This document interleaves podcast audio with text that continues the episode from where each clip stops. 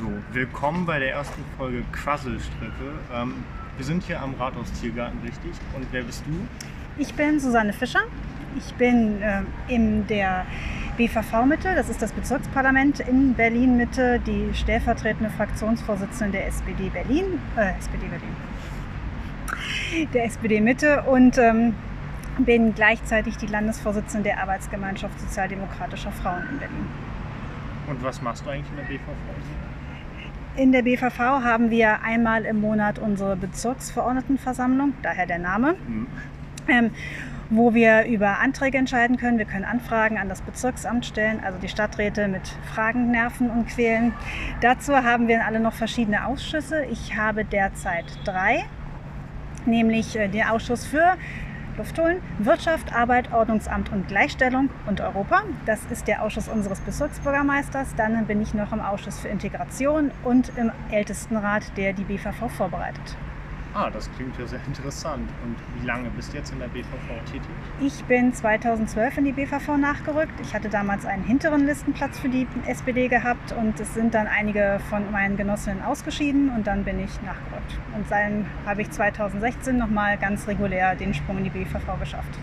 Und wie kommt man am besten in die BVV? Weil das ist ja jetzt für mich nicht so einfach zu kapieren. Kann ich da einfach rein oder muss ich mich da erstmal aufstellen lassen? Und wie geht es am besten? Du musst dich Tatsache aufstellen lassen und zwar von einer Partei. Das heißt, die BVV ist eine, ähm, wird gewählt, genau meistens zusammen mit den Wahlen fürs Abgeordnetenhaus. Das sind reine Listenwahlen. Das heißt, es steht drin, die SPD oder die Grünen oder die CDU treten an mit und dann hast du so ein paar Namen, und ferner liefen ja noch weiter, die aufgestellt werden. Das heißt, du musst ähm, einer Partei sein oder einer Gruppe, wenn es äh, kleinere Fraktionen sind, dann sind es Gruppen und äh, wirst dann mit denen zusammengewählt. Das heißt, wichtig ist, dass du Mitglied einer Partei bist und dann der sagst, ich möchte dann auch antreten für die BVV und dann muss dich diese Partei dann auch nominieren.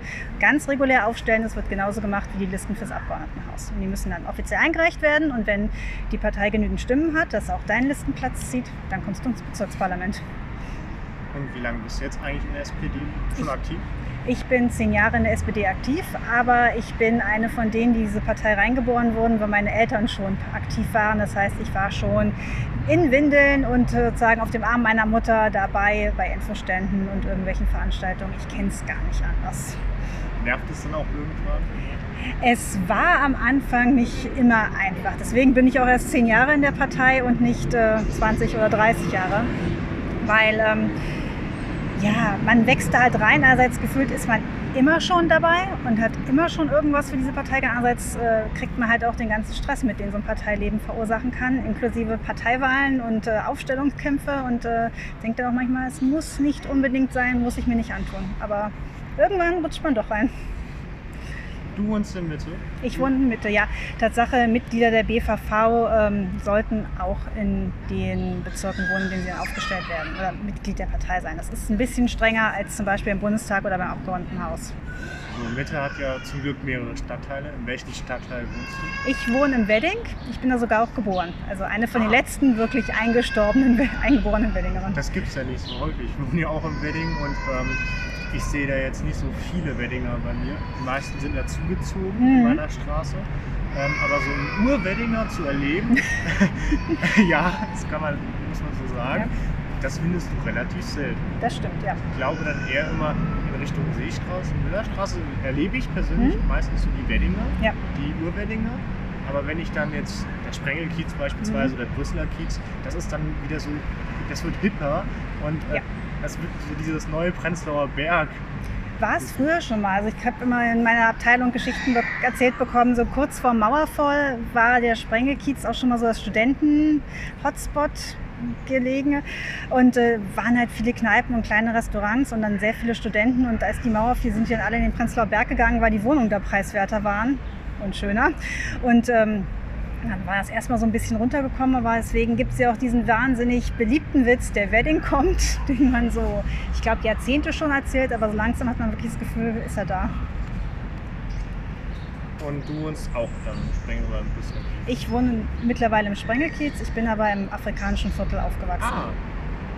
Und wie, wie kommt es eigentlich? Wed- Wedding geboren? Äh, Ähm, naja, ich bin, meine Eltern haben in Wedding gelebt, als äh, wir geboren wurden. Wir hatten eine gute Wohnung gehabt bei einem Wohnungsbauverein. War grün, für Kinder ideal. Das heißt, man konnte draußen spielen, das war schön. Und deswegen war da nicht das Bedürfnis wegzuziehen. Das war auch so. Außerdem, meine Mutter war politisch aktiv. Das heißt, sie wollte auch nicht ihren Wahlkreis verlassen. Und ähm, als ich dann eine Wohnung gesucht habe, gab es halt auch welche, die im Wedding waren. Und dann ähm, erst woanders hin, Richtung knapp Grenze vor Reinickendorf. Und später dann gab es eine Wohnung im Sprengelkiez. Ich muss sagen, Sprengelkiez ist toll. Es wird langsam Richtung Prenzlauer Berg schon fast ein bisschen unheimlich, aber es ist toll, es ist super angebunden. Also warum soll man da wegziehen? Kann man da eigentlich dann schon sagen, dass ähm, wer aus, aus dem Wedding kommt, so die Parteien, wenn du dann eintrittst, die sind da schon vorbestimmt, so der typische Arbeiterbezirk, wahrscheinlich dann eher Arbeiterparteien oder also man, früher gab es immer diese Geschichten, im Wedding konntest du eine rote Mülltonne aufstellen, sie wurde gewählt. Das ist jetzt alles nicht mehr so. Also man merkt auch schon, dass es sich sehr verändert. Also dieses klassische Arbeiterbezirken, Arbeiter, äh, ja auch Partei. Die SPD ist inzwischen sehr stark eine Akademikerpartei geworden, weil sehr viele Studenten drin sind. Das ändert sich halt einfach irgendwann mal. Und man merkt das eben auch im Wedding. Natürlich ziehen auch mehr Akademiker hin. Und das ist so. Also ich glaube, die Mischung ist immer noch ein bisschen besser als in einigen Bereichen wie Prenzlauer Berg jetzt, wo es dann schon früh Akademiker gezogen sind, dann die Preise hochgingen, aber man merkt auch bei uns, dass es äh, sich mehr mischt. Und wenn wir jetzt noch mehr Studentenwohnheime bauen, werden wir auch hier mehr äh, Akademiker bekommen, die dann da einfach wohnen. Vielleicht nicht dauerhaft, weil da müssen ja auch die Wohnungen hin. Mhm. Aber ich glaube schon, es wird sich mischen. Dieses klassische, klassische Arbeiterbezirk, das ist, glaube ich, in der Innenstadt immer weniger zu finden. Durch die Mieten natürlich. Und ja das ist auch das, was mich immer aufregt. Natürlich, die Leute werden verdrängt im Wedding. Mhm. Und am Ende, wer lebt denn eigentlich noch? Wer kann sich sowas leisten? Und da ist auch dringend die Politik gefragt. Klar, der Mietendeckel ist der erste Schritt, aber es braucht mehrere Schritte, um ähm, die Mieten nicht so stark anzuheben, dass Leute sagen, ja okay, jetzt muss ich, kann, muss ich mir eine andere Wohnung suchen, weil ich dort nicht mehr leben kann. Das stimmt und es ist genauso wichtig, dass die Wohnungen, also neue Wohnungen da sind, dass Leute auch nicht sagen müssen, die müssen in einer vielleicht mit drei Kindern viel zu kleinen Wohnung bleiben, weil sie sich keine neue leisten können oder dass ältere Leute, die vielleicht auf einmal alleinstehend sind und sagen, sie würden gerne eine kleinere Wohnung haben und sie können sich den Umzug nicht leisten, weil die vielleicht doppelt so teuer wäre wie ihre große. Das muss auch gemacht werden. Das Einzige, was im Wedding vielleicht ein bisschen oder auch ein also zumindest im Wedding noch hilft, ist, dass wir da sehr viel auch sozialen Wohnungsbau haben. Wir haben viele Wohnungsbaugesellschaften noch. Und das äh, sorgt einfach dafür, dass sich die Bevölkerung nicht so schnell austauscht wie beispielsweise eben in Prenzlauer Berg oder auch in Friedrichshain oder jetzt Kreuzköln, weil einfach äh, da mehr angestammte Bevölkerung ist und die sich nicht sofort austauscht. Also ich merke das auch bei mir im Sprengelkiez, da gibt es eben immer noch Wohnungen oder Wohnblöcke, wo Leute wohnen, die eben nicht alle Akademiker sind, nicht alle wirklich viel Geld haben, sondern die eben wirklich eher in dieses klassische alte Arbeitermilieu passen, viele auch zugewandert. Und ähm, solange die nicht weggehen, ist da auch die Mischung halbwegs noch normal in diesem Teil. Ähm, weil dazu dann hilfere Studenten kommen oder vielleicht dann inzwischen auch Anwälte und Ärzte. Ähm, und das ist dann ja so diese Berliner Mischung, die man sich immer wünscht und die man hochhält, aber ähm, die nicht überall klappt. Aber natürlich mal sagen, wenn Neubaugebiete gebaut werden, wo es dann diese typischen Wohnungen gibt, wo man vielleicht ein Schlafzimmer und ein Arbeitszimmer hat und dann dieses große Wohnzimmer, Wohnküche, wo du denkst, da kriegst du keine richtige Familie unter, weil man sich wahrscheinlich nur auf den Nerven geht.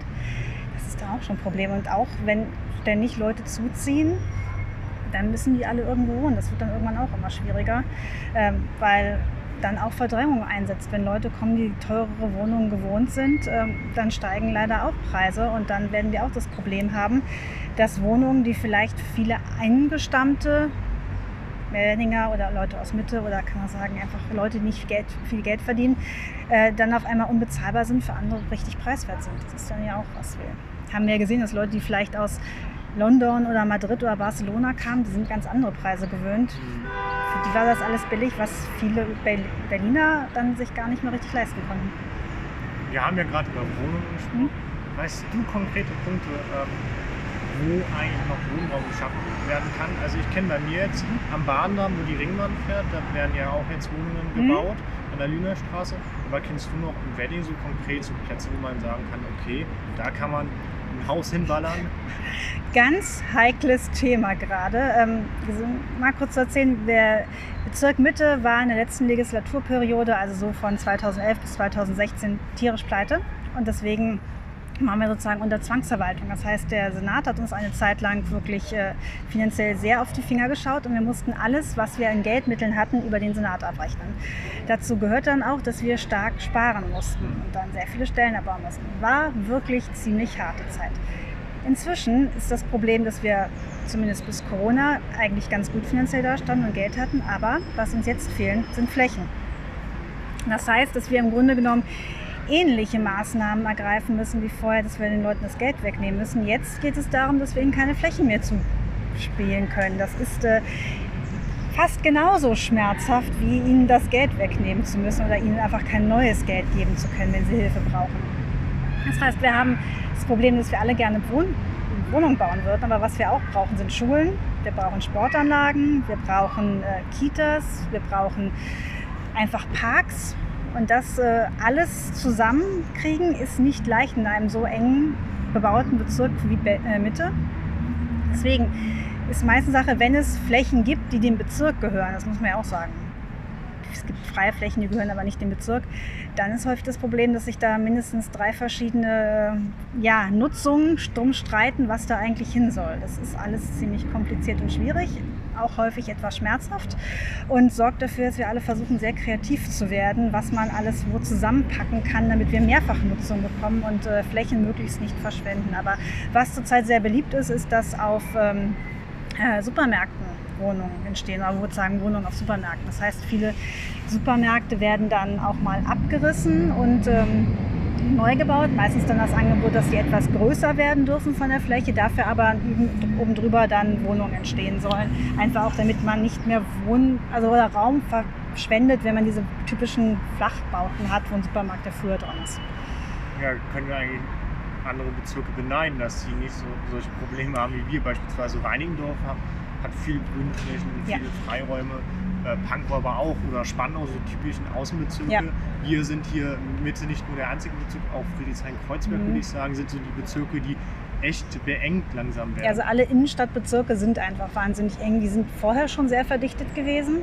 Und das wird jetzt auch nicht besser. Man kann sagen, alle Baulücken, die wahrscheinlich mal der Krieg gerissen hat, werden in den nächsten, ich mal sagen, wahrscheinlich zwei Jahrzehnten komplett zugemacht werden. Da wird dann einfach alles irgendwie bebaut und irgendwo, oder selbst wenn es nicht gebaut wird, es wird genutzt werden. Also es glaube ich, Brachen wird es dann nicht mehr geben im, Stadtbereich. Das Sei denn natürlich, irgendjemand lässt einfach sein Grundstück verkommen. Das kommt hier leider auch ab und zu vor. Kann man sich dann meistens die Haare raufen als Bezirkspolitiker, wenn man nichts tun kann.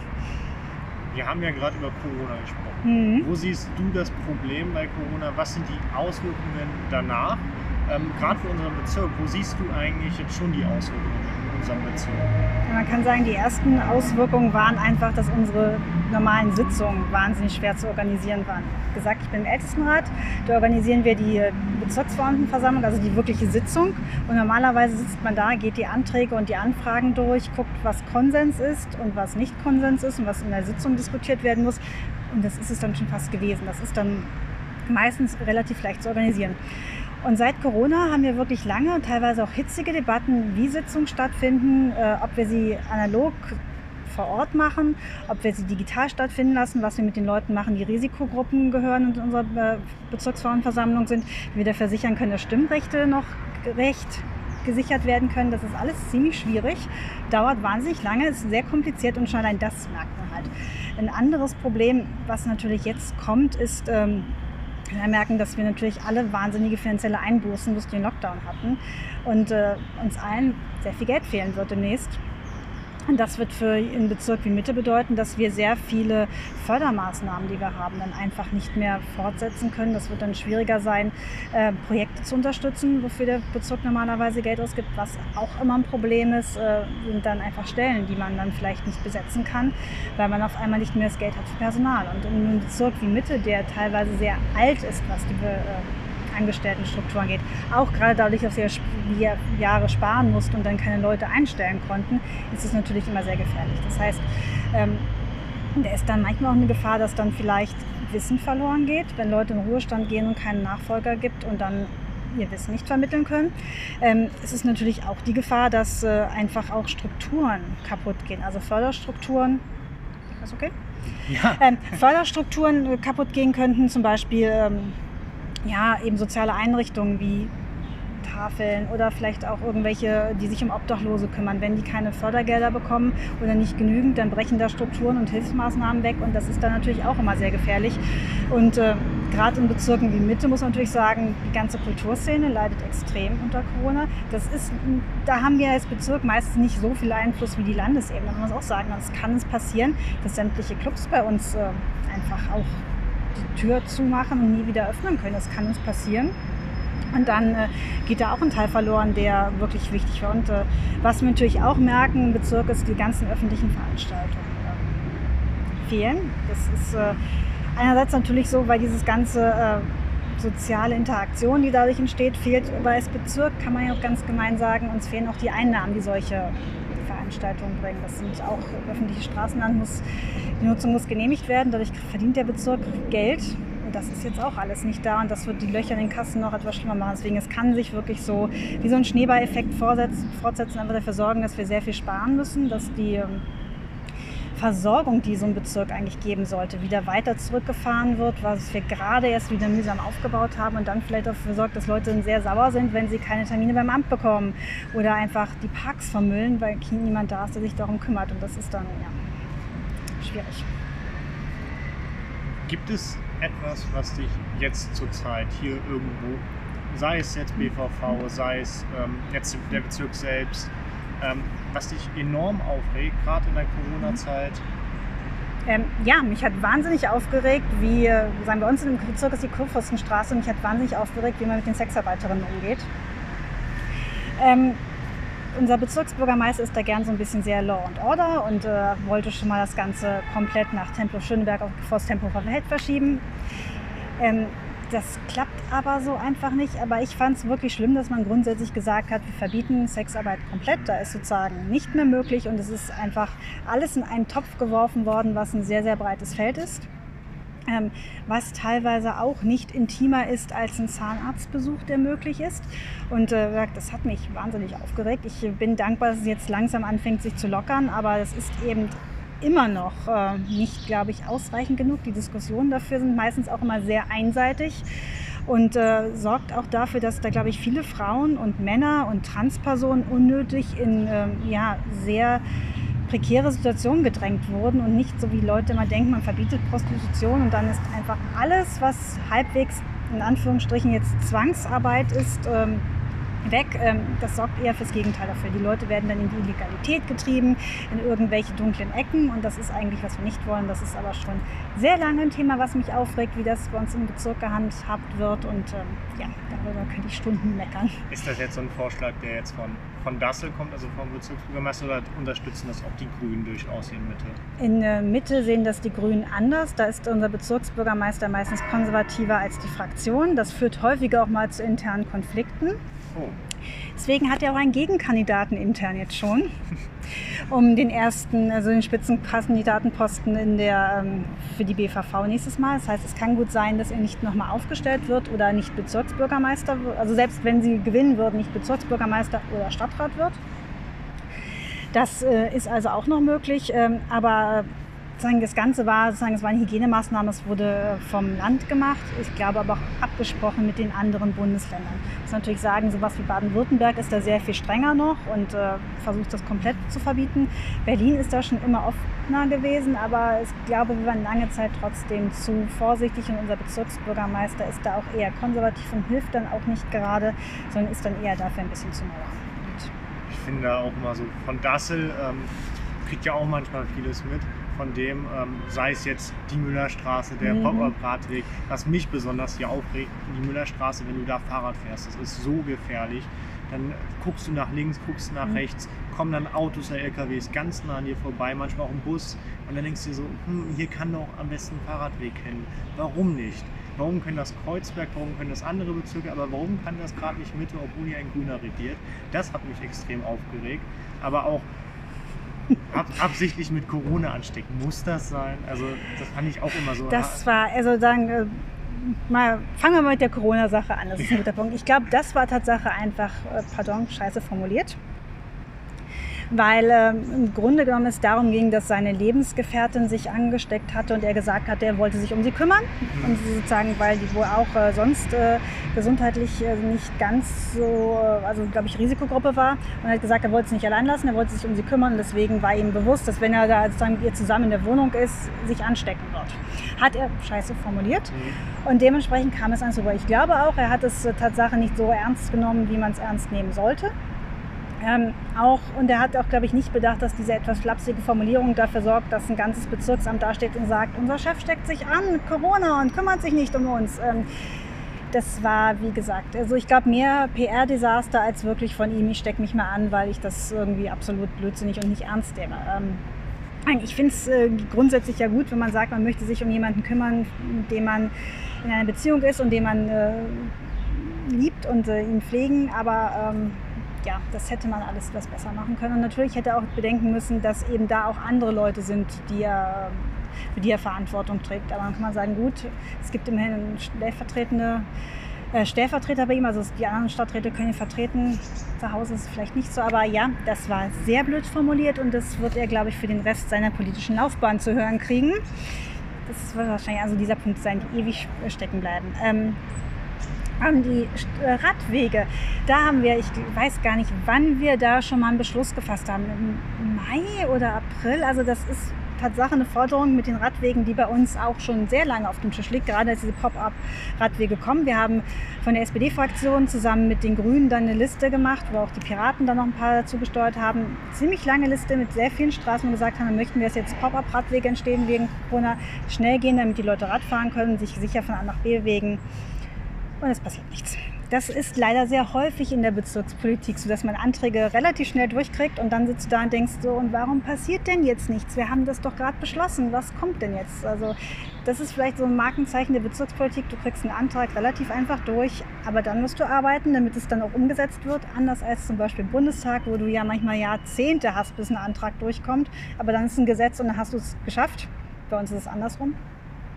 Meine Kollegin Sonja Kreitmeier könnte dir jetzt auch stundenlang erzählen, wie furchtbar das alles ist, weil die unsere Verkehrsexpertin ist und äh, schon lange sich aufregen kann darüber, wie langsam solche Sachen zustande kommen und warum das alles bei uns nicht funktioniert und warum es in anderen Bezirken doch geht. Ähm, deswegen da volle Zustimmung. Ähm, bei uns ist das Problem, dass was auch sehr häufig vorkommt, so ist uns gesagt wird, dass Senat und Bezirksamt sich dann mal wieder nicht ganz einig sind, wer welche Maßnahme macht. Und das sorgt häufig dazu, dass irgendwelche Sachen ewig liegen bleiben.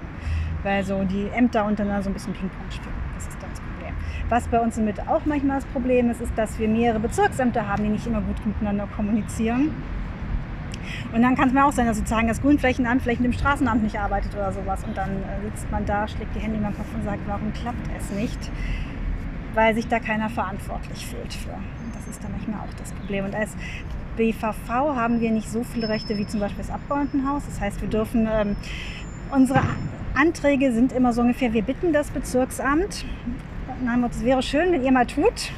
Und dann stimmt das die Bezirksversammlung ab und sozusagen diese Bitte wird dann ins Bezirksamt gerichtet. Und dann kann man mal später nachfragen, sagen dem Motto, liebes Bezirksamt, wir hatten da mal und was kommt denn nun? Und äh, wenn man es schlimm ist, kann man nochmal nachfragen und nochmal. Äh, wir können rein theoretisch, wenn wir sagen, der Stadtrat oder die Stadträtin tut absolut nichts, was wir sagen, sie erst abmahnen und dann abwählen. Das ist aber eine extreme Keule und ich glaube, die haben wir nie wirklich rausgeholt. Und wir können den Haushalt machen, aber das sind dann auch schon unsere ganzen äh, Machtinstrumente, die wir wirklich haben. Das heißt, im Grunde genommen ist es so beim Haushalt, ist da der Moment, wo wir wirklich mächtig sind und dann mal sagen können, dafür wollen wir Mittel und dafür wollen wir keine. Aber sonst ist es wirklich so, dass wir ein bisschen auf dieser Bittstellerposition sind und vor allem damit äh, versuchen klarzukommen, dass wir den Leuten so lange auf die Nerven gehen, bis sie nachgeben und machen, was wir wollen. Gibt es eigentlich so Stadträtinnen und äh, Stadträte, wo du sagst, nein, tut mir leid, die sind auf der falschen Position, um das mal jetzt ein bisschen böse zu sagen? Es ist schwierig. Also man sagen, unser Schulstadtrat war vorher Baustadtrat gewesen, Spalek der äh, ja, ist äh, manchmal auch ein bisschen guter, also gefühlt von außen, ich bin nicht im Schulausschuss, kommt mir mal vor, dass aber Sachen sehr gerne vor sich hinschiebt und etwas zu ja, passiv ist. Spalleck ist in welcher Partei? in der CDU. Ah, okay, das erklärt dann vielleicht vieles. Ja, das kann er sozusagen. Deswegen, das ist manchmal ein bisschen, ja, wir hatten da auch schon gehabt, dass er, wenn es Fragen gab, die dann Ewigkeiten einfach sozusagen durch ellenlange Vorträge äh, zum Schimmel in irgendwelchen Ämtern hatte und sagen wir 30 Minuten Vorträge hatten und nichts anderes kam. Das war auch schon mal sehr schön. Wir haben auch schon mal festgestellt, wir wollten, dass unserer, unser Stadtrat nicht angegriffen wird. Dann haben wir gesagt, vielleicht irgendeine gemeine Frage Spalleck vorstellen. Dann hat man so die ganze Zeit für die Anfragen auch durch, wenn wir irgendwann wieder eine, ja, aber das ist manchmal so, es läuft nicht immer so, wie wir uns das wünschen würden. Ähm, sagen, es ist einiges ist inzwischen besser geworden, aber einiges ist immer noch schwierig. Dann ist äh, das Straßen- und Grünflächenamt, ähm, Radwege und all sowas, ähm, wirklich nicht immer sehr einfach. Ähm, da ist jetzt Sabine Weißler die Chefin, das ist die zweite Stadträtin von den Grünen und ähm, also Kunst, sie macht auch noch Kunst äh, und Kultur, das klappt bei ihr besser. Ähm, und da kommt sie mit den Leuten, noch was ich immer so aus dem Ausschuss kenne, noch ziemlich gut klar. Aber ich glaube, dieses äh, Straßen- und Grünflächenamt ist schon sehr speziell und da bräuchte man wahrscheinlich jemanden, der sehr viel dickköpfiger ist und sich sehr viel robuster durchsetzen könnte, als äh, das Frau Weißlers einfach vom Typ her ist. Das ist dann nicht immer ganz so, ja, wobei man eben sagen muss, dieses ganze Bereich Umwelt, Straßenbau und was, das gehört zusammen. Das ist halt so ein grünes Grund. Ich wüsste auch nicht wirklich, wen man sonst da reinsetzen kann. Das ist halt schwierig. Ähm, ansonsten unser Bürgermeister, sagen wir so, selbst die eigene Partei hat mir so ein bisschen Schwierigkeiten, dass er ja von der Angehensweise eher so ein bisschen auf Law and Order ist.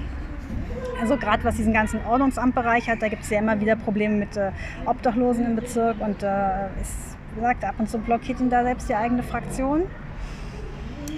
Ähm, ja, und unser Stadtrat äh, ist, glaube ich, inzwischen wirklich gut in seine Ämter reingewachsen. Ephraim Groth ist so ein typischer Baustadtrat, aber so, bei Corona hat man jetzt gemerkt, dass dieser ganze Gesundheitsbereich ihm doch dann sehr viel ähm, ja, näher gekommen ist und er da jetzt auch richtig aufgegangen ist. Deswegen ist es gut. Und ansonsten haben wir von den Linken Ramona Reiser. Die macht diese ganze Bürgerämter und all sowas. Ähm, das ist nicht immer ganz einfach. Ich glaube, sie ist da auch reingewachsen, weil es ist halt auch so ein, sagen, es ist, so, es ist ein wahnsinniges Baustellenamt. Also da waren die Sachen zum Beispiel Standesamt, wo die Leute Ewigkeiten anstanden, weil sie einen Termin für die Hochzeit wollten. Oder es dann Beschwerden gab, dass es keine Geburtsurkunden gab. Ähm, das ist halt eine ewige Baustelle. Ich weiß nicht, ob da wirklich irgendeine andere Person besser geeignet wäre. Macht denn überhaupt noch Kommunalpolitik so richtig Spaß, sondern weiß man ist wirklich von jedem abhängig gefühlt vom Abgeordnetenhaus. Beispielsweise, ich höre beispielsweise Kommunalpolitiker, die werden dringend gesucht, weil mhm. niemand wirklich so Bock auf den Job hat. Ja, Bundestag, Abgeordnetenhaus, Landtag etc. Ja, gerne, aber wenn es um Kommunalpolitik geht, dann kommen dann so die ersten so, oh, ne. Ja, ich meine, in Berlin ist es halt so ein bisschen Twitter. Wir haben Aufgabenmengen, die eigentlich schon an ein Halbpartagsparlament rankommen gelten aber wirklich so als reines Hobbyparlament eigentlich. Und einige Seiten nehmen uns dann manchmal auch so wahr. Das ist dann klar nicht so schön, wie wenn man sagt, man ist Abgeordnete oder Abgeordneter und dann sozusagen die Leute gefühlt dann die Hacken zusammenschlagen und dann denken, oh Gott, kommen Sie mit Dienstwagen? Würzen, aber ja.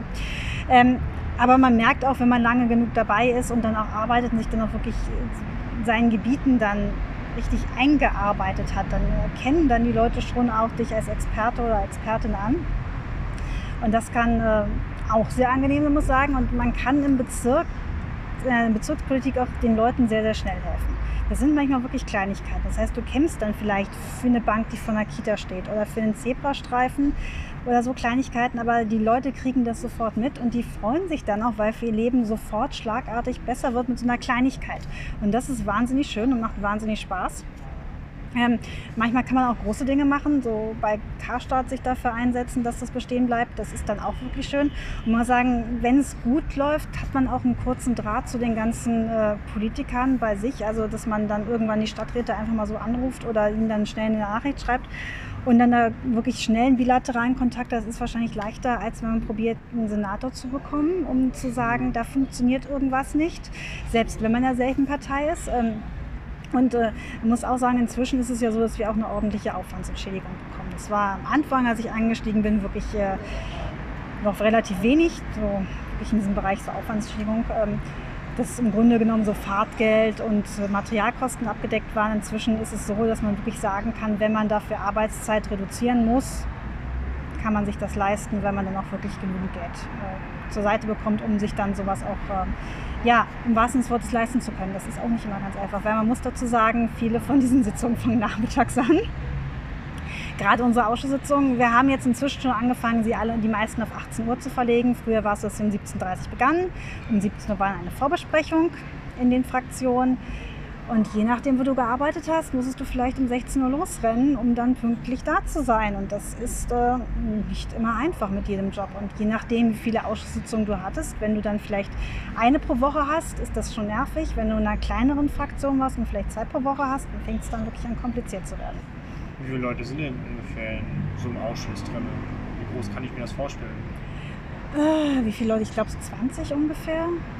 Also jede, sagen die Parteien haben nach einem äh, etwas komplizierteren System, genannt De Hond, ähm, Ausschussmitglieder, die werden sozusagen nach Wahlergebnis und dann prozentual umgerechnet und nach Fraktionsstärke, muss man dazu sagen. Es ist nicht nur nach Wahlergebnis, es ist nach Fraktionsstärke. Was entscheidend ist, weil unsere Fraktion neue Mitglieder bekommen hat, die von den Grünen zu uns gewechselt sind. Das heißt, ähm, Mitte ist diesmal echt kompliziert. Das heißt, im Grunde genommen spricht unsere die Fraktionsstärke nicht mit dem Wahlergebnis weil sagen die Grünen zwei Leute verloren haben, wir zwei Leute gewonnen haben. Das entspricht nicht dem, was bei der Wahl rauskam. Ist jetzt aber so. Deswegen sind wir jetzt mehr in den Ausschüssen. Die Grünen haben dann eine, ich glaube, die Grünen sind ja gleich geblieben als so. Und deswegen dann so, ja, ungefähr, je nachdem sind dann sozusagen die Fraktionen da. Es sind auch nicht immer alle da, das muss man auch ganz ehrlich sagen. Kleine Fraktionen wie die FDP können sich das mit drei Leuten noch nicht leisten, wirklich in jedem Ausschuss zu gehen. Es sei denn, man hat Leute, die das komplett hauptberuflich machen. Ähm, dann hast du immer noch die Möglichkeit, dass in den meisten Ausschüssen Gäste dabei sein können. Das kommt dann auch immer darauf an, welcher Ausschuss ist, aber es gibt durchaus Ausschüsse, wo dann wirklich viele Gäste sind. Also sowas wie Integration sind viele Leute die in Trägern arbeiten oder aus irgendwelchen Beiräten dabei sind und dann zugucken. Es gibt Ausschüsse, ist man dann praktisch in den Fraktionen unter sich. Aber so, ich glaube, hier mal da um 20 Leute ist kommt es denn eigentlich, dass ähm, die Grünen hier eigentlich den Bezirksbürgermeister stellen? Ich erinnere mich noch an die letzte Wahlperiode. Man muss sagen, ich bin jetzt hier sehr jung. Mhm. Ich, setze mich auch sehr kurz erst mit Politik auseinander. Ja, ein Jahr. Okay, da kommt ein Polizeiauto, mal kurz fragen. das ist Berlin. das ist Berlin. Ähm, davor, weiß ich noch, äh, war der Bezirksbürgermeister, sein Name fällt mir gerade Christian Hanke. Von der SPD. Ja. Ähm, da erinnere ich mich noch, ähm, da war ich noch in Wedding bei der mhm. Jugendfeuerwehr und da haben wir öfters Besuch bekommen von ihm mhm. und ich fand ihn relativ höflich. Wie kommt das denn eigentlich, dass er jetzt nicht mehr im Amt ist? Bei 150 Stimmen mehr bei den Grünen gelandet sind. Oh, aber jetzt theoretisch? Also sozusagen, also jetzt ist es sozusagen, es ist immer so eine Sache. Man muss natürlich auch sagen, wenn man rein theoretisch ein Bezirksamt umstellen will, muss man Mehrheiten haben. Im Moment haben wir eine rot-grüne Mehrheit, nicht üppig, aber ich glaube zwei Stimmen waren es, glaube ich. Ähm, das ist nicht üppig, aber sagen ist da. Aber wenn wir jetzt sagen würden, wir würden, möchten einen eigenen Bezirksbürgermeister aufsetzen, müssten wir gegen die Grünen das durchsetzen, die nicht freiwillig ihren Bezirksbürgermeister aufgeben, auch wenn sie von Dasse vielleicht manchmal gerne an die Wand nageln würden. Das heißt, wir müssten gucken, ob wir mit den anderen Parteien eine Mehrheit kriegen und das äh, ist. Also die anderen wären auch nicht begeistert, uns unbedingt einen Bezirksbürgermeister zu schenken. Deswegen, das ist im Moment noch nicht so. Ich muss sagen, in Mitte war letztes Mal wirklich der Beweis, jede Stimme zählt. Wir haben auch einen Wahlkreis mit, ich glaube am Ende waren es sieben Stimmen, es wurde mehrfach ausgezählt, gewonnen. Das war extrem extrem spannend. Es waren extrem wenig Stimmen, die Unterschied gemacht haben. Das heißt, in diesem Bezirk kann man sagen, es lohnt sich wirklich zur Wahl zu gehen, weil das ist hier wirklich noch entscheidend. Ja, die Leute, die 16 sind, können nächstes Jahr wählen. Auf jeden Fall. Aber nur kommunal leider. Nur kommunal, aber es ist schon mal ein Anfang und es ist auch wichtig, weil eben da auch entschieden wird, ob dann vielleicht äh, Leute da sind, die sich für Jugendclubs einsetzen. Mhm. Oder die vielleicht wollen, dass die Spielplätze für die kleinen Geschwister sozusagen verschönert werden können. Oder dafür, dass die Parks äh, erneuert werden oder eben dafür kämpfen, dass Clubs weiter bestehen können. Die, die 16-Jährigen, ja, kann ja sein, vielleicht wollen sie das. Ja, oder eben dafür gucken, dass die Schulen sauber sind. Das ist dann ja manchmal auch ein Thema, ob da richtige Reinigungskräfte eingesetzt ja. werden. Ich war, bin auch davon betroffen gewesen. Ich kenne das auch zu gut. Was ist denn eigentlich deine Wunschkoalition hier in Mitte konkret? Also ich finde mit den Grünen zusammen, beziehungsweise Rot-Rot-Grün, weil die Linken natürlich auch immer bei uns eingezogen werden, ist schon eine gute Koalition. Das passt in vielen Punkten gut zusammen. Wir waren vorher mit der CDU zusammen und das war schwieriger. Ähm, es gibt aber immer wieder Streit, das muss man auch mal sagen, klar. Aber im Grunde genommen so ein, dieses äh, linke Bündnis mit ähm, Grünen und äh, und oder Linken funktioniert meistens ganz gut. Aber im Endeffekt muss man sagen, es hängt auch immer sehr davon zusammen, wie die Leute sind, die sind. Also es gibt auch Bezirke, wo ich dann höre, dass es mit den Grünen es etwas schwieriger ist, weil die vielleicht noch konservativer sind. Oder auch, wo die Linken an der Macht sind und dann auch nicht einfach sind. Das hängt immer auch zusammen mit das muss man sagen. Aber ja, Rot-Grün ist schon Bündnis, wenn die Roten vorne sind. Sorry, ist halt so. Ja, kann ja sein nächstes Jahr. Ja, muss man, muss man gucken. Wird sicher spannend. Ähm, wie das dann wird. Ähm, es, vor allem es ist natürlich das Problem, wir werden drei Wahlen zusammen haben. Also es ist wahrscheinlich auch anzunehmen, dass wir das nicht trennen werden in Berlin. Haben wir eigentlich noch nie wirklich gemacht. Deswegen, wir werden es garantiert auch nächstes Mal zusammen machen und dann alles zusammen wählen. Und ob dann wirklich diese lokale Ebene durchdringen kann oder einfach in dieser Gesamtstimmungsbild, was wahrscheinlich sehr stark vom Bund dominiert wird, dann durchdringt, ist immer schon schwierig. Aber ich glaube, es wird nächstes Mal noch ein bisschen schwieriger. Und deswegen ist immer mal so ein bisschen die Gefahr, dass wir so unter Genosse-Trend leiden. Und wenn es dann gegen uns ist, dann. Ja. Aber wir, haben, wir geben die Hoffnung nicht auf und werden weiterhin probieren das dann. Aber wählen eigentlich sehr viele Kommunale, hast du den Eindruck? Also sagen wir so, dass du kriegst einfach die Stimmzettel zusammen ausgehändigt und ich glaube, die meisten kreuzen dann natürlich auch den zweiten Stimmzettel an. Ich glaube, die wenigsten schmeißen ihn dann weg oder sagen, nee, will ich nicht. Aber ähm, es ist, glaube ich, bei vielen nicht so präsent, auch gerade was eine BVV eigentlich ist und was sie macht und was sie alles tun kann. Und was auch immer natürlich ist, warum sollen Menschen sich merken können, was auf welcher Ebene geregelt wird. Also das kennt man, wenn man mal irgendwo ähm, Sprechstunden mit Politikern erlebt hat. Ich habe das auch schon gehört, äh, wenn ein Kollege hat früher bei Eva Högel im Wahlkreisbüro gearbeitet und der hat dann auch erzählt, da kamen Leute und haben dann über irgendwelche wirklich, ja, berühmt zum Beispiel über die Bank erzählt, die vor der Senioreneinrichtung fehlt. Und wenn man vielleicht irgendwo sitzt und äh, eine Sprechstunde macht als BVVler, kommen da auf einmal auch Leute und erzählen dann irgendwas so nach dem Motto, äh, Hartz IV ist doof und das ist die andere Ebene. Aber natürlich können das Leute nicht auseinanderhalten, deswegen das vermischt sich sehr und es wird auch bei den Wahlen vermischt. Deswegen die Leute sehen dann einfach meistens nur Köpfe, die sie sich merken können. Wenn man Glück hat, können sie die auch mit irgendwelchen konkreten politischen Forderungen oder auch äh, dafür, dass du dich irgendwo eingesetzt hast, in Verbindung bringen. Aber wie gesagt, dass es wirklich die Leute, glaube ich, die Ebenen mitkriegen genau wissen, das ist diese Politik, wofür ich da stimme und auf der Ebene ist es diese Politik, so nach dem Motto, da stimme ich vielleicht für gute Schulpolitik und da stimme ich dafür, dass äh, man sich um Obdachlose kümmert und auf der Ebene stimme ich dafür, dass vielleicht Flüchtlinge aus Moria gerettet werden. Das klappt leider nicht bei allen. Es gibt Leute, die wahnsinnig gut politisch informiert sind und das da alles auseinanderklamüsern können und dann auch sehr bewusst Wahlentscheidungen treffen, vielleicht auch verschiedene Parteien wählen. Aber bei vielen ist es, glaube ich, einfach so ein ganzes großes Gemisch und dann wird irgendwo gewählt, wo man dann die Leute sympathisch findet oder meint, das passt irgendwie. Wie war denn so dein erstes Gefühl, nachdem du mitbekommen hast, ich bin drinne, ich bin jetzt in der BVV? Wie war das? Ähm, ich bin 2012 ja nachgerückt. Das war damals etwas seltsam, weil ich gerade einen äh, Job bekommen hatte oh. vorher oh. und ich dann wusste, ich habe weniger Zeit. Und als dann der damalige Fraktionsvorsitzende zu mir kam und sagte, ja Susanne, du wirst jetzt nachrücken, ähm, so ich dann sagte, okay, gut, ich weiß aber, dass ich nicht immer überall da sein werde, weil ich gerade einen neuen Job hatte. Und äh, war deswegen nicht ganz einfach, aber es war schon aufregend. Am Anfang kommt alles auf einmal und es war ähm, fast schon, man denkt so fast im Moment, oh mein Gott, was soll ich tun? Man fühlt sich fast überfordert, aber man rutscht dann mit der Zeit auch rein. Nachrücken ist immer ein bisschen schwieriger, als wenn man am Anfang reinkommt. Am Anfang finden sich Fraktionen immer neu zusammen. Man bespricht mal in Ruhe, wer in welchen Ausschuss soll oder möchte und warum und wo es passt und wo es nicht passt und kann sich zusammenfinden. Wenn man dann ein Jahr später oder noch später kommt, ist es meist ein bisschen schwierig. Wenn man dann so eine zusammengewachsene Gruppe äh, reinstolpert, die alle schon irgendwie ihre Funktion haben, auch alle irgendwie in diesen Ausschüssen drin sind und man äh, fällt da rein, als ob man ja so ein bisschen so eine Serie mittendrin anschaltet, auf einmal kriegen soll, nach dem Motto, wer ist der Täter und warum. Das ist da auch nicht immer ganz einfach.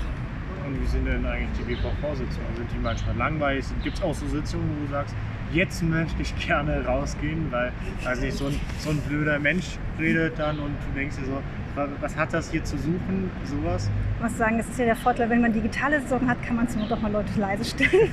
ähm, Klar sind Sitzungen auch mal langweilig. Also die BVV-Sitzung dauert traditionell von 17.30 Uhr bis 23 Uhr, dann ist Schluss. Und äh, in meiner ersten Legislaturperiode haben wir das immer eingehalten und wir waren meistens nicht fertig. meine Eltern kamen, waren früher auch in der BVV gewesen, damals noch im Wedding.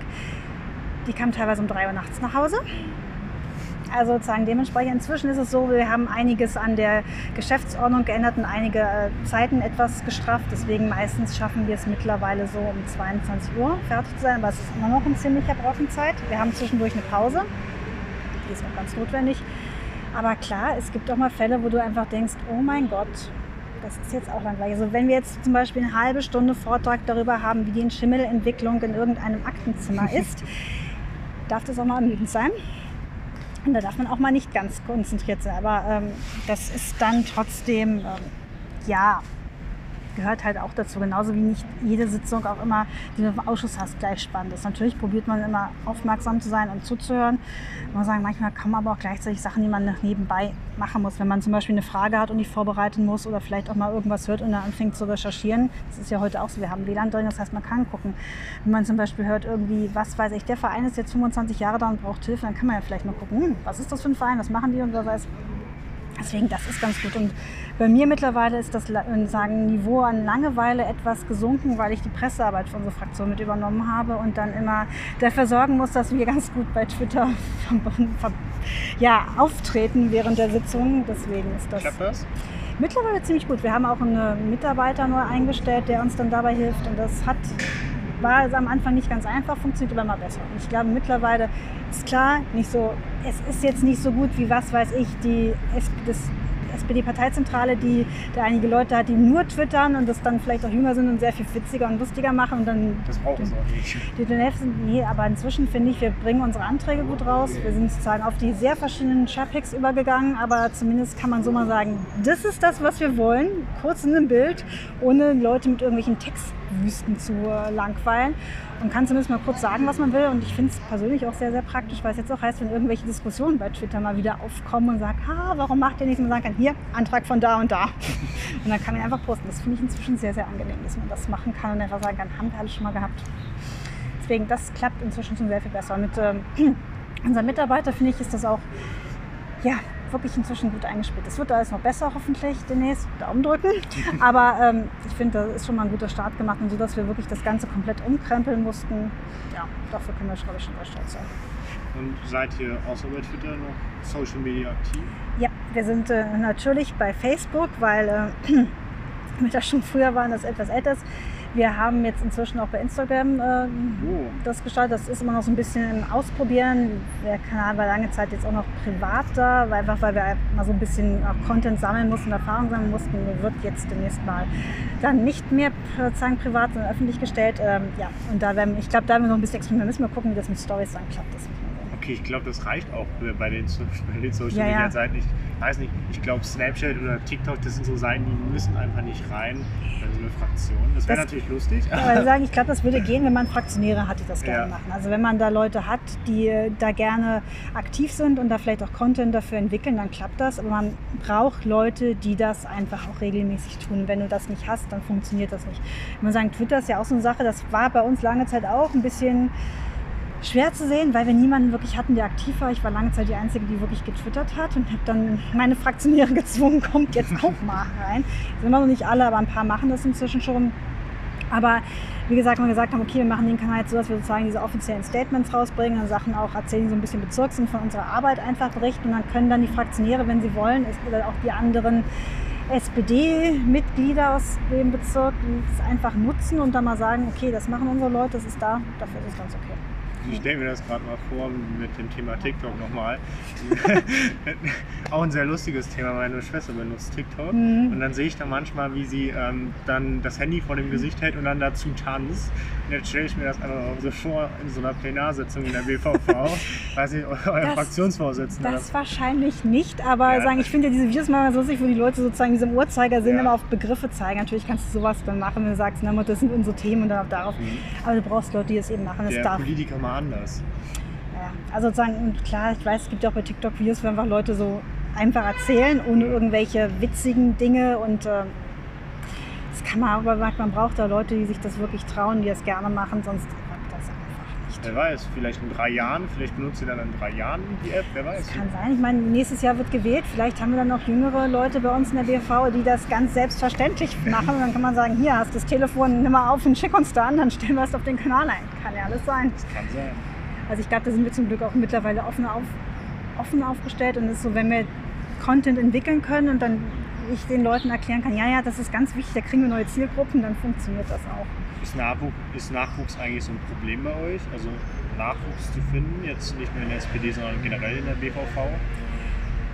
Also wir hatten jetzt jedes Mal Leute, die nachgerückt sind. Das ist also dementsprechend, glaube ich, nicht so das Problem. Und mittlerweile ist die Aufwandsentschädigung, gesagt, auch besser geworden. Deswegen ist es auch nicht, glaube ich, attraktiver, einfach sich dafür zu interessieren. Und junge Leute? Bei jungen Leuten ist häufig das Problem mit der Zeit. Also ein Studium ist mittlerweile ziemlich verschult und auch ziemlich einschränkend, was die Zeit angeht. Also das ist ja so ein Bachelorstudium, hat dann direkt wichtige Stundenpläne und dann kannst du nicht einfach die Zeit so gestalten, wie ich das noch mit meinem Magisterstudium konnte. Und deswegen haben wir äh, haben es viele schon erlebt, dass es wirklich für Studenten ziemlich anstrengend ist, das zu, zu kriegen. Ähm, ich habe das damals beim Piraten erlebt. Das war äh, der Fraktionsvorsitzende damals war Student und ich hatte, glaube ich, sein, ich weiß nicht, ob er sein Studium am Ende wirklich pausiert hat oder ob er es irgendwie hingekriegt hat, aber der hat es dann auch wirklich hauptberuflich gemacht, sozusagen neben, das war neben seinem, seinem Studium sozusagen der Beruf dann, die BVV. Der war Fraktionsvorsitzender, kriegst du auch immer extra Geld, deswegen konnte er sich auch leisten. Aber du merkst eben gerade, dass äh, Leute, die ähm, ja, solche Beschränkungen haben, also einfach wirklich schwierig haben, Lokalpolitik oder Bezirkspolitik und den Rest des Lebens unter den Hut zu bringen. Deswegen muss man leider auch sagen, dass sehr viele junge Mütter ausscheiden, weil das einfach schwer zusammenzubringen ist. Also dass man sowas wie das sogenannte Pairing-System macht, mhm. wo ähm, gesagt wird, es fallen Leute aus und man sozusagen nimmt allen anderen Fraktionen entsprechend Leute weg, dass das Stimmverhältnis wiederhergestellt ist, haben wir jetzt das erste Mal unter Corona geschafft, herzustellen. Vorher war es nicht möglich. Und deswegen ist es einfach so, wenn du ein Studium hast, eine Ausbildung, ähm, oder vielleicht dich um ein Kind kümmern musst oder um ein krankes Familienmitglied, das du pflegen musst, das ist immer wahnsinnig schwierig. Und das Problem ist auch, du kannst schwer nur pausieren. Also wenn du pausierst, bist du einfach nicht da und deiner Fraktion fehlt die Stimme. Und das ist dann immer so ein bisschen schwierig. Deswegen die meisten Leute ziehen sich dann zurück und geben, legen ihr Mandat nieder und dann sind sie aber auch leider weg und können nicht wieder, sagen wir so, nach einem Jahr zurückkommen, wenn das Kind vielleicht groß ist oder das Studium gerade beendet ist. Das ist auch mal schwierig. Aber ähm, Ansonsten ähm, hoffe ich, dass wir auch weiter Nachwuchs bekommen. Es liegt aber auch so ein bisschen daran, dass die äh, einzelnen Parteien werben müssen. Die müssen halt rumlaufen und Leute sagen, hey, du bist vielleicht neu in der Partei, hast du Lust, in die Bezirks, äh, auf die BVV zu kommen? Ähm, das ist der eine Punkt. Das, ähm, sagen wir so, bis jetzt war es immer so, dass unsere Listen bei der SPD sehr, sehr, sehr, sehr, sehr lang waren.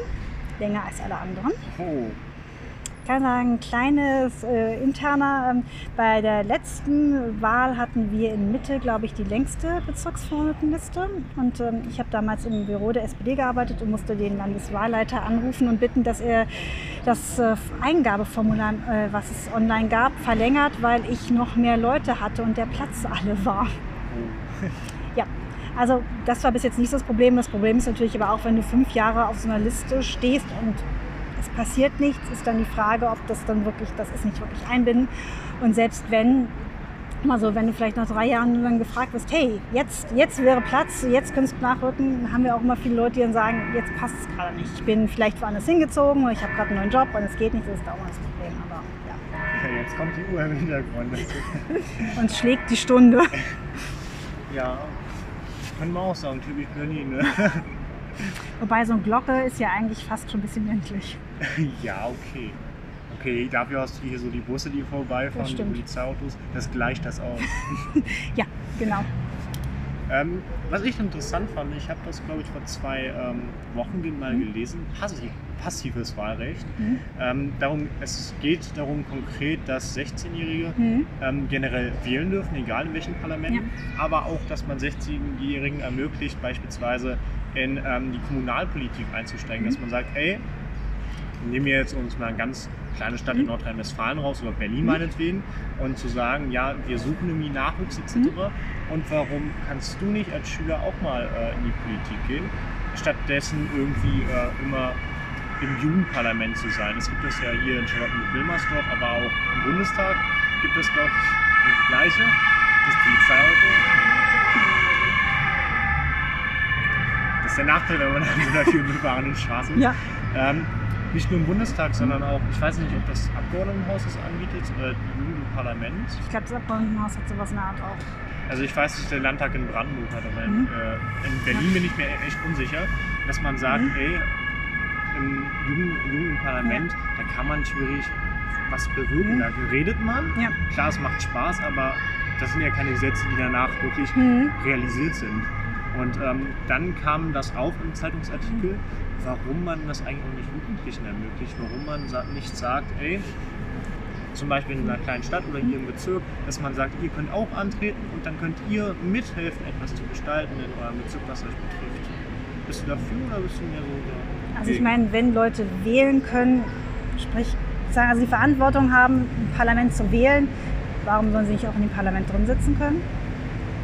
Ähm, das ist der eine Punkt. Äh, man kann natürlich immer noch überlegen, ob es andere Mittel und Wege gibt, Jugendliche wirklich einzubinden. Wenn man sagt, das bringt vielleicht nichts, wenn dann von, was weiß ich, fünf Parteien vielleicht einer ist, der 16 ist, äh, bringt das nicht. Also man kann immer noch gucken, ob es andere Möglichkeiten ist, irgendwelche Jugendvertretern auch so genauso wie Seniorenvertretungen gibt es ja auch, ob es dann eine Möglichkeit Jugendvertretungen zu wählen, die in den Parlamenten sind. Man kann natürlich auch gucken, gerade in den ähm, BVV gibt es die sogenannten Bürgerdeputierten. Das sind ähm, man sagen, sozusagen kundige Bürger, die sozusagen beratend in den Ausschüssen sind, aber auch Stimmrecht haben. Die werden dann von den Parteien nominiert.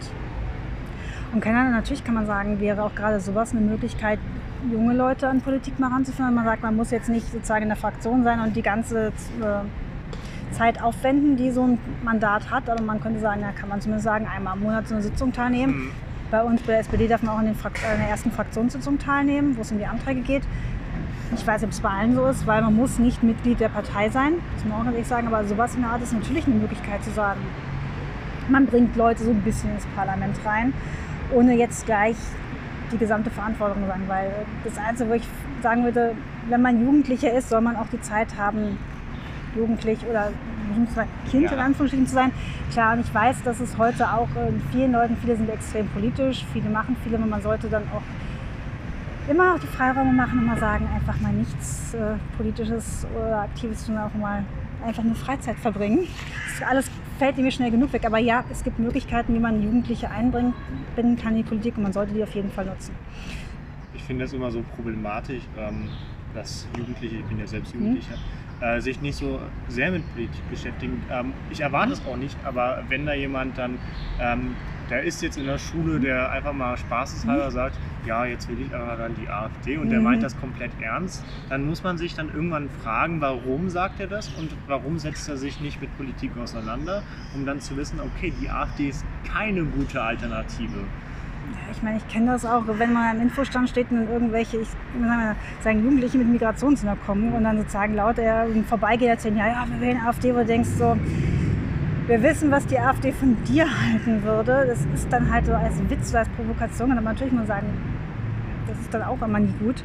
Ähm, ja, klar, es ist gut, wenn man Leute einbindet. Ich weiß nicht, ob allein sozusagen Repräsentation reicht. Also kann man sagen, prominente Jugendliche wie Kevin Kühnert, oder jetzt nicht nur Jugendliche, das sind schon erwachsen, muss man sagen, aber prominente jüngere Menschen wie Kevin Kühnert, äh, klar, können motivieren, aber ich glaube, alleine reicht es nicht. Da muss noch mehr kommen. Es äh, sozusagen hilft da nicht, wenn du ein oder zwei Symbolfiguren hast, die irgendwo aktiv sind, da muss sehr viel mehr geschehen, um Leute und auch Jugendliche für Politik zu begeistern und besser einzubinden. Deswegen, das ist sicher ein Baustein, aber da fehlt noch sehr viel mehr.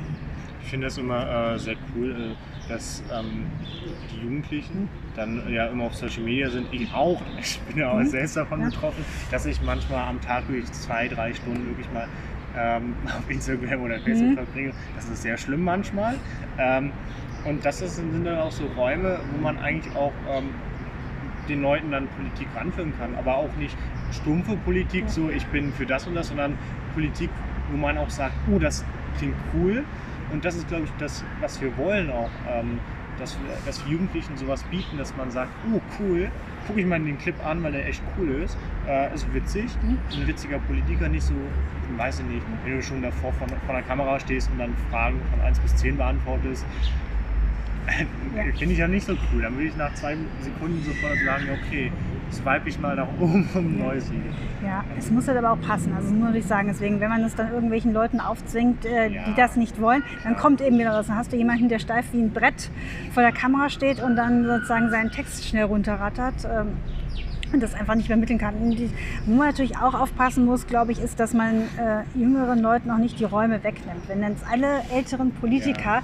bei, was weiß ich, TikTok, Snapchat oder sonst wo auf einmal auftauchen, also dieses berühmte Motto, die Älteren sind da, lass uns alle weiterziehen, das ist ja auch so. Also man muss äh, deswegen auch Räume nicht zwanghaft erobern, einfach nur, wenn man sagt, da sind jetzt alle jungen Wähler und sozusagen, jetzt müssen wir alle dahin, sondern du musst hingehen, wenn du meinst, es passt für dich auch. Deswegen, auch gesagt, du musst, jeder muss seinen Weg finden, wie man versucht, es zu vermitteln. Und im Idealfall ist bei so einer Fraktion so divers, äh, also sozusagen so eine diverse Vielfalt vorhanden, dass jeder irgendeine Kommunikationsform findet. Dass einige Leute vielleicht einfach in ihrem Bekanntenkreis äh, jedem erzählen, wie toll die SPD ist und was dann wir alles gerade gemacht haben. Und einige Leute dann vielleicht bei Facebook die Sachen verteilen und einige dann bei Instagram sind und das ganz fleißig machen. Ja, also im Idealfall hast du halt wirklich ganz viele. Aber das ist halt im Idealfall. Klappt nicht immer. Jetzt habe ich wegen dir so ein Bild im Kopf, weiß nicht, von Alexander Gauland, der dann so, der, der dann so vom Smartphone so ein TikTok anmacht und dann schön dazu tanzt. Ja, genau das wollen wir nicht. genau das wollen wir nicht. Aber wenn man jetzt beispielsweise genau sagen, Philipp Amthor wirkt ja meistens ein bisschen sehr steif, der wirkt ja. so, das ist bei ihm eine Masche, das ist ja auch klar. Ich habe so ein Sponsored-Video oben ja, gemacht. Aber sagen, das ist, aber sagen, das wirkt dann halt auch, trifft, sagen, er trifft seine Zielgruppe, aber es trifft nicht andere Leute. Das ist eben genauso. Man muss halt wirklich gucken, wie es passt, weil dieses authentisch wirken kann man sehr, sehr schwer erzwingen. Also wenn du nicht gerade geboren, geborener Schauspieler, Schauspielerin als Politikerin bist, dann äh, musst du wirklich deine Nische finden, wo du kommunizieren kannst, äh, sonst klappt das nicht. Wobei Philipp Amthor, das ist auch so jemand, wo wir gerne mal darüber lachen. Ja. Nicht er mit ihm, sondern über ihn. Äh, das klingt jetzt etwas böse, aber wenn er dann so Wörter benutzt, die wir als Jugendlichen ähm, komplett nicht verwenden, wie äh, Schabernack oder sowas, dann muss man schon mal lachen oder schmunzeln. Oder wie er sich manchmal aufregt. Ja, das ist bei ihm, also es ist schon an der Grenze zur ja. Kunstfigur bei ihm, das muss man ja auch ganz ehrlich sagen. Und nachdem dieser ganze Skandal war, hatte ich schon fast gedacht, dass er so einen auf Gutenberg macht und jetzt auf einmal sozusagen ein paar Monate verschwindet und dann so komplett neu gestylt wieder ja. auftaucht. Weil das ist bei ihm einfach eine Masche. Ich würde sagen, macht sich älter als er ist, wahrscheinlich um den ganzen konservativen Leuten in seiner CDU zu gefallen. Ähm, und ich glaube, er nutzt es auch so ein bisschen aus, dass sich dadurch Leute über sein Äußeres lustig machen. Einfach auch, um die eigene Unterstützung zu bekommen und dann natürlich den Leuten zu sagen, ihr seid doch genauso oberflächlich und sozusagen, wie er es uns immer vorwirft. Aber ja, das ist ja so.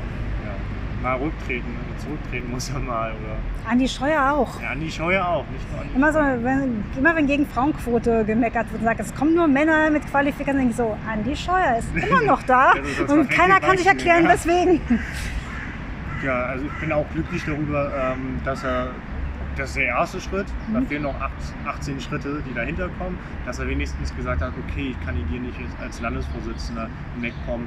Ich könnte mir das wirklich gut vorstellen, hätte der kandidiert, mhm. hätte ich mir wirklich bei dem vorstellen können, dass er wirklich alles nutzt, mit jeder Partei zu koalieren, ja. um Ministerpräsident zu werden. Ich glaube, da, gerade ähm, in MacPom, wo die AfD um die 20 Prozent hat, könnte ich mir das auch ganz gut vorstellen, weil das so Positionen sind mhm. in MacPom, die CDU und die AfD auch vertreten. Ja darüber immer rummeckern, ja, ja, die, wir koalieren nicht mit Nazis, aber es gibt schon so einige, wo man sagt, okay, ähm, so einige Landesverbände, ich könnte ihnen das zutrauen. Es ist jetzt kein CDU-Bashing ja. oder so, aber das hast du nicht nur im Osten hast du es ja. eher. Ich finde Sachsen-Anhalt immer sehr schlimm, was ich da jetzt, das war ja Anfang Januar, wo dann die äh, Fälle aufkamen von einzelnen CDU-Mitgliedern, mhm. ähm, aber auch MacPom oder Sachsen generell, das sind so, wo es wirklich Leute gibt, die sagen, okay, wir können uns vorstellen, mit Nazis zu koalieren. Ja, das ist ein Riesenproblem. Es ist auch in einigen Berliner Bezirken ein Riesenproblem. Mhm. Also, ähm, war das, ich glaube, Stegels-Zehlendorf, wo mal äh, Kolleginnen dann gejammert haben, wie schlimm das bei ihnen ist und dass da auch so regelrecht eine konservativ-rechte Front gegen sie ist. Ähm, ich glaube, es war Stegels nicht mehr. Aber ja, das ist dann auch so. Man muss sagen, manchmal in der Mitte haben wir es dann noch relativ gut. Das ist ein sehr diverser, immer noch multikultureller Innenstadtbezirk, ähm, wo das einfach noch nicht so ist. Und man muss auch sagen, wir haben relativ viel Glück mit unserer AfD. Da gibt es sehr viel härtere äh, Verbände. Das ist bei uns noch äh, relativ äh, wo, wobei, hier steht hier äh, Beatrix äh, von Storch. Äh, ja, sagen, also in der leider. BVV, ja, aber sonst so, die ja. tut zum Glück nichts im Bezirk, muss man auch sagen. Sie saß einmal bei uns in der BVV-Fraktion. Ich weiß, dass sich da einige von den Linken auch so ein bisschen bedrängt und bedroht gefühlt mhm. haben. Ähm, galt, glaube ich, eher der Kontrolle der eigenen Fraktion, was damals im Haushalt ging. Unsere Fraktion, wie gesagt, ist zum Glück nicht so schlagfähig, wie es einige andere sind. Aber das ist eine große Gefahr und manchmal ist es auch schwierig, damit wirklich umzugehen, muss ich sagen. Also gerade wenn die irgendwelche Anträge vorkramen aus irgendwelchen ähm, Dingern, sagt, äh, warum waren wir nicht schnell genug? Was machen wir jetzt damit? Das ist echt schwierig. So, ich habe jetzt noch eine Frage. Ähm, hm. was stellst du dir für die Zukunft vor? Wie sieht dein politischer Weg in der Zukunft aus? Hast du da konkrete Vorstellungen oder einen Wunsch vielleicht, den du äußern würdest? Meine Mutter pflegt mal zu sagen, nichts ändert sich so schnell in der Politik ähm, wie Pläne. Ähm, das ist wirklich schwierig, immer langfristig zu planen. Also ich glaube auch diese Leute, die am Anfang sich hinstellen und sagen, meine Mutter mit 16 und dann werde ich irgendwann mal Bundeskanzler. Ist ja sehr unrealistisch. Ist sehr unrealistisch, finde ich auch mal ziemlich bitter. Also was mein Ziel ist, ich möchte gerne nochmal in die BVV nachrücken ach, nicht nachrücken, einrücken, einziehen. Ähm, das ist erstmal so mein Ziel und dann weiter gute Politik machen. Äh, sagen, das ist so, sind jetzt erstmal so die nächsten, na, fünf bis sechs Jahre, wenn man das nächste Jahr noch nimmt, aber das reicht ja auch manchmal schon als langfristige Planung. Ähm, und äh, was ich jetzt äh, gerne machen will, sind so ein paar Probleme, die ich gerne mal lösen würde. Ich hoffe einfach, dass der nächste Stadt, das nächste Bezirksamt die nächsten Stadträte etwas ähm, anpackender sind in einigen Bereichen und vielleicht Probleme besser lösen können. So Sachen wie, wie regeln wir, dass die Kurfürstenstraße gut funktioniert, dass wir den Leopoldplatz äh, vernünftig hinkriegen. Andere Plätze, dann auch so Hansaplatz, kleiner Tiergarten, also was, das wären so ein paar Punkte, die ich gerne mal machen würde. Aber vielleicht bist du ja nächstes Jahr Stadt. Wer weiß, oder auch Bezirksbürgermeister. Kann ja alles kommen. Erstmal gewinnen wir diese Wahl. Erstmal das? Okay. Erstmal gewinnen wir diese Wahl. Ansonsten, mal gucken. Mal gucken. Okay. Aber ich mache mir da wirklich keine Pläne. Ich will einfach weiter gute Politik machen. Und das klingt jetzt sicher so ein bisschen wie, ach, ich will nur nichts sagen, aber ich versuche da wirklich nicht mir irgendwie einen Kopf zu machen und zu überlegen, was ist. Ich versuche das sehr spontan zu machen. Ich bin da meistens sehr nach dem Bauch heraus, deswegen. Das klingt aber positiv. Ja, also ich mache es, es macht Spaß und deswegen, ich hoffe, es macht mir sehr lange Spaß, dass ich es auch möglichst lange machen will. Und ich hoffe, dass, wenn es irgendwann keinen Spaß mehr macht oder ich meine, ich äh, sitze nur rum und grummle, dass ich dann auch den die Kraft habe aufzuhören. Das klappt nicht bei jedem und ich weiß auch, wenn es immer schwierig, aber das ist so, was ich mir wünschen würde. Okay, dann ähm, würden wir auch Schluss machen direkt. Ja. Ich würde immer sagen, es tut mir leid, wenn hier so ein paar Ge Verkehrsgeräusche äh, gehört werden. Das liegt an der Straße zum einen. Hoffentlich wird es besser, wenn irgendwann die Straßenbahn kommt. vielleicht, wenn die, die Straßenbahn ist natürlich dann ganz leise und macht keinen Lärm. Ja, aber vielleicht verdrängt die Straßenbahn hier die Autos. Mal gucken. Durch mehr Staus. werden wir mal sehen. Straßenplanung ist ein sehr spannendes Thema. Darüber kann man gerade in Berlin Mitte sehr, sehr lange reden. Nicht mit mir, ich bin ja nicht Expertin, aber ein spannendes Thema. Dann müssen wir die Zuständige suchen dafür. Ephraim Gothe oder Sonja Kaltmeier. Okay, das merke ich mir. Verkehrspolitik ist immer so was sehr Interessantes, gerade in Mitte, finde ich. Ja. Also jetzt Individualverkehr jetzt nicht so. Ich sagen, ja, jetzt ÖPNV-mäßig finde ich das immer sehr interessant. Die sind gut angeschlossen. Mhm. Ich beneide ähm, unseren Bezug im Gegensatz jetzt zu Spandau. Ja. Äh, wo die wirklich nur einen Knotenpunkt haben und das das Rathaus und die haben viele Knotenpunkte einfach. Als jemand, der so im Innenstadtbezirk aufwacht, nur auf Busse angewiesen sein, kriegt bei mir, löst bei mir Schnappatmung aus. so, okay.